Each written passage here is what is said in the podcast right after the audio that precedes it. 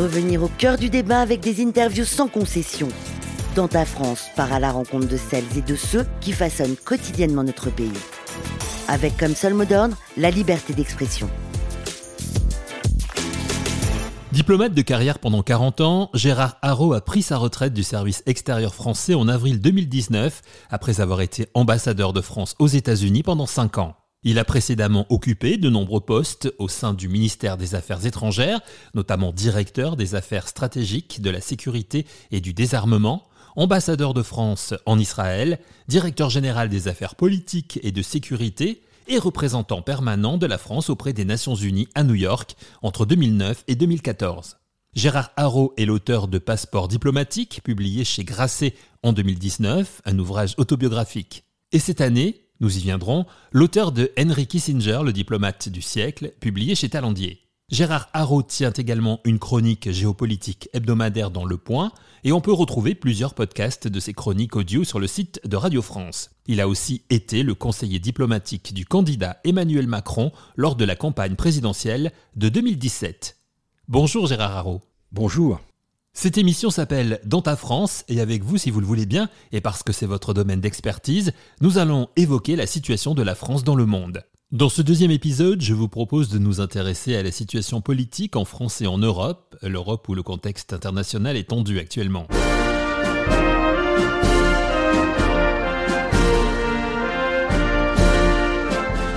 Nous avons en France un nouveau gouvernement et une situation inédite à l'Assemblée nationale avec une majorité présidentielle relative et non absolue. Pour évoquer la diplomatie qui est votre domaine, Gérard Haro, la nouvelle ministre des Affaires étrangères, Catherine Colonna, hérite d'une situation compliquée. Comment voyez-vous tout cela, vous qui avez écrit dans le point une lettre, je vous cite, d'un vieux diplomate à un jeune président réélu Vous savez, la, Ve République, un peu comme les États-Unis, est marquée par euh, le fait que la politique étrangère est, dirigée par deux têtes, par, euh, par deux institutions.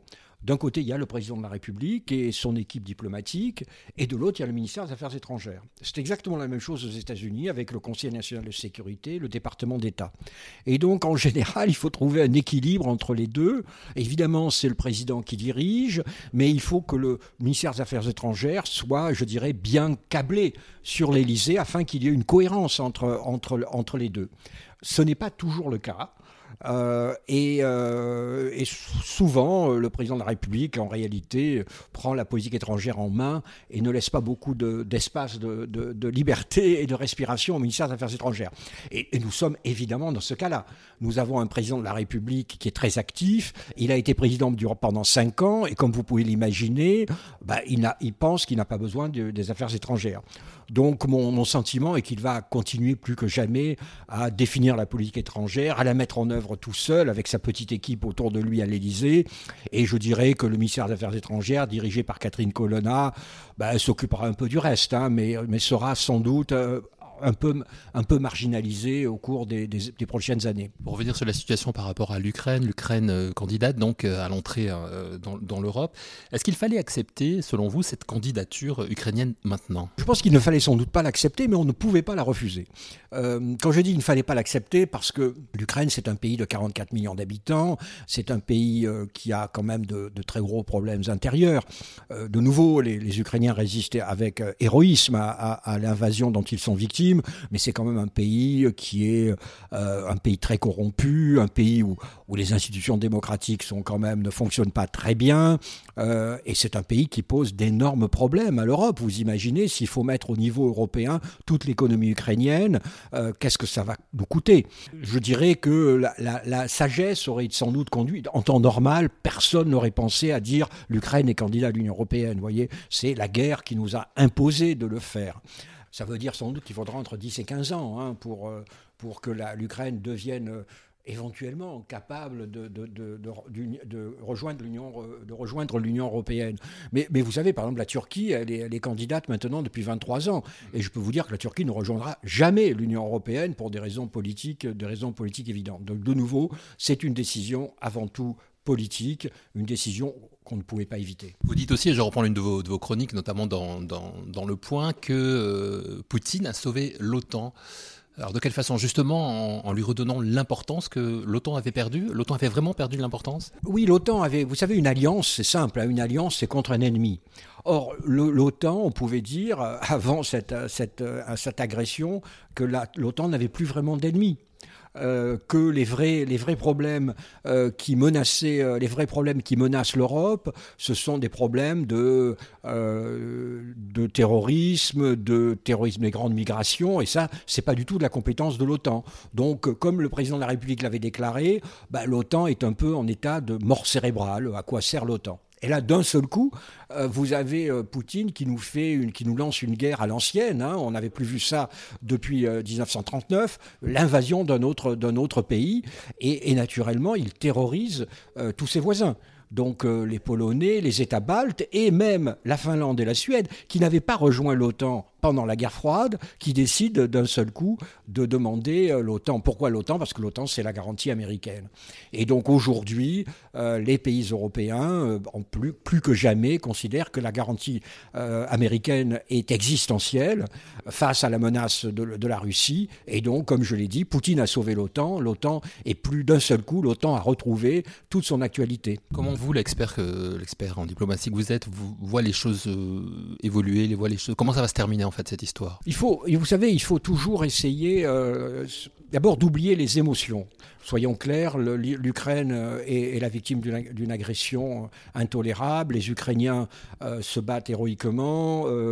Et, défendent leur pays. maintenant, ensuite, essayons d'être lucides et de, regarder ce, ce qui se passe.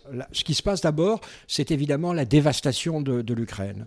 Plus la guerre dure, plus il y aura des victimes, naturellement, mais plus aussi l'Ukraine sera dévastée. Deuxièmement, l'Ukraine ne peut pas gagner la guerre. L'Ukraine ne peut pas vaincre la Russie. Oh, puisque, puisque nous, les Européens et les États-Unis, nous avons décidé de ne pas nous battre en Ukraine, et je pense que c'est bien, eh bien, l'Ukraine ne peut pas vraiment vaincre la Russie. Et donc, le plus vraisemblable, le scénario le plus vraisemblable va être dans les mois qui viennent un combat acharné, euh, où les, les, Russes avanceront peut-être de quelques kilomètres euh, chaque semaine, qu'il y aura encore plus de dévastation. Mais à l'automne, on se trouvera dans une situation qui sera quand même un peu. D'un côté, les Russes seront embourbés, mais de l'autre, les Ukrainiens seront, seront épuisés. Euh, et donc, euh, à un moment ou un autre, comme le dit le président de la République, il faudra bien dire il faut négocier. Alors, négocier, ça veut dire quoi? Ça veut dire, dans ce cas particulier, si on veut signer un traité de paix, que l'Ukraine cède sans doute officiellement à la Russie, la Crimée, le Donbass. Le problème, c'est que je ne vois pas les Ukrainiens le faire parce que la passion les anime, et je le comprends. Ils sont galvanisés, ils sont, ils sont victimes d'une invasion, des atrocités de l'armée russe. Et donc, je pense que Zelensky, euh, s'il le, le voulait, ne pourrait pas signer un traité de paix. Et donc, le plus vraisemblable, ça risque d'être la prolongation je dirais, d'un conflit de basse intensité, c'est-à-dire une sorte d'abcès en permanent, où il y a des escarmouches, donc où on passe peu à peu de 500 morts par jour à 500 morts par semaine, puis 500 morts par mois. Mais j'imagine mal un vrai traité de paix, euh, un vrai traité de paix, sauf effondrement de l'Ukraine, sauf si l'Ukraine s'effondre. J'en ai parlé avec notre chef d'état-major euh, de l'armée française, et lui pense que l'Ukraine ne va pas s'effondrer parce que l'armée russe, finalement, c'est que 120 000 hommes sur un front de 900 km, et que les Russes n'ont pas les moyens vraiment d'exploiter une percée. Donc, euh, sauf effondrement de l'Ukraine, nous risquons d'avoir aux frontières de l'Europe un, conflit, un conflit permanent, une, ou dans le meilleur des cas, euh, une frontière à la coréenne, vous savez, une sorte de ligne de, de, de cessez-le-feu où chacun serait de part et d'autre dans sa tranchée.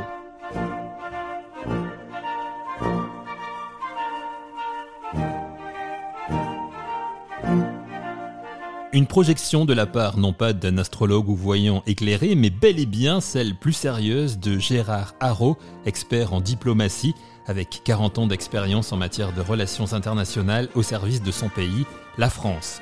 C'est d'ailleurs à l'un de ses maîtres, celui qu'il qualifie dans son dernier ouvrage de diplomate du siècle, l'américain Henry Kissinger, que Gérard Haro consacre ses derniers écrits aux éditions Talendier. Ce livre et plus précisément la personnalité et l'action d'Henry Kissinger feront l'objet du troisième épisode de ces entretiens que Gérard Haro nous a accordés pour Dans ta France. Dans ta France, votre liberté d'expression. Un podcast Faire de lance.